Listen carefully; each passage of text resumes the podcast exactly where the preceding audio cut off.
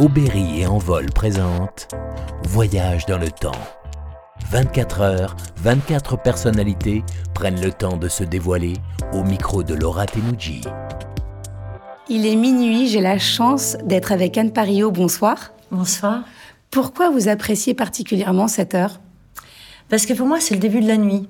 Pour moi, c'est euh, moi, je suis une âme de la nuit et c'est l'heure de mon réveil en fait. Et, euh, et d'un seul coup, c'est l'heure de la création, c'est l'heure de l'évasion, c'est l'heure euh, euh du rêve et, euh, et où l'imaginaire se met, s'enclenche et c'est l'heure de l'écriture. Est-ce que vous avez un souvenir particulier à minuit de quelque chose qui s'est passé? En fait, un traumatisme. J'étais enfant, j'avais 8 ans et on avait loué un château dans le Périgord avec ma famille. Et nous sommes allés voir un spectacle.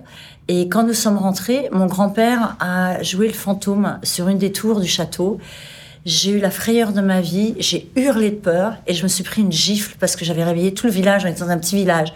Et donc moi ça m'a traumatisée parce que je n'ai pas compris alors qu'on faisait vivre justement une frayeur, c'était voulu de faire le fantôme en haut d'une tour, que j'ai donc la réaction naturelle d'une enfant qui est effrayée et que je me prenne une gifle, ça a toujours été une incompréhension pour moi d'être punie à ce moment-là et ça m'a vraiment marqué.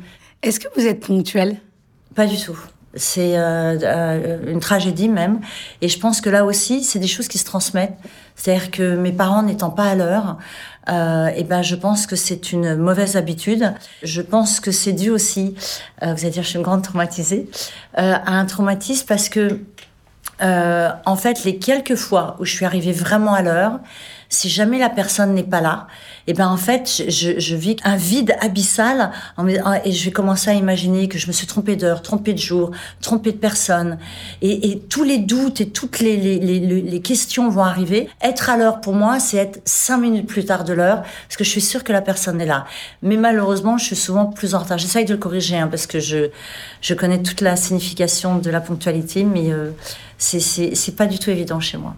Et est-ce qu'il y a un retard qui vous a marqué particulièrement ou qui a changé votre vie? Oui, euh, moi j'ai trois enfants et je pense que à chaque fois ce désir euh, d'être enceinte, quand effectivement, euh, euh voilà, vous n'avez pas euh, vos règles, c'est un retard que vous bénissez et que vous que vous chérissez.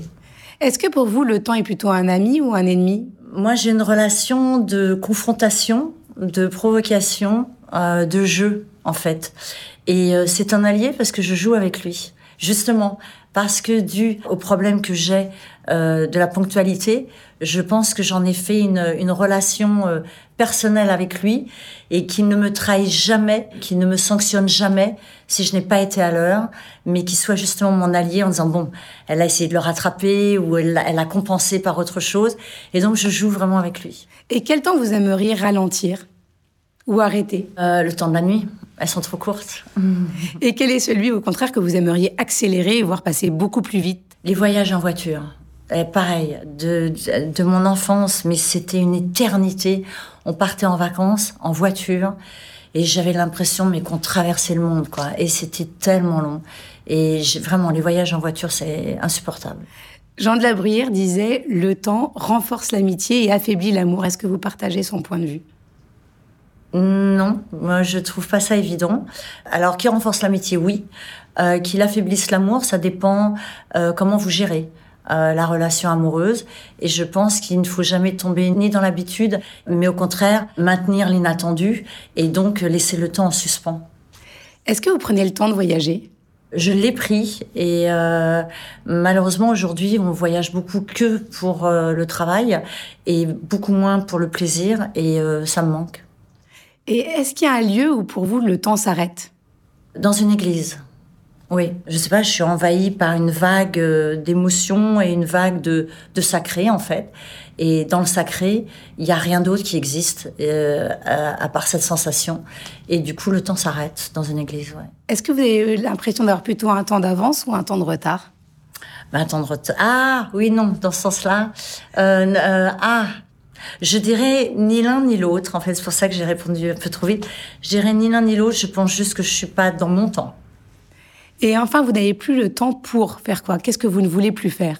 Je ne veux plus essayer de convaincre qui que ce soit sur quoi que ce soit.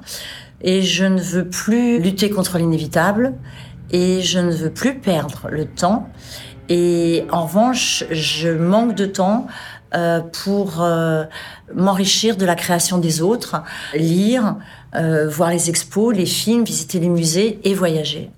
Merci beaucoup d'avoir pris le temps d'être avec nous aujourd'hui, Anne Paris. Merci. Merci.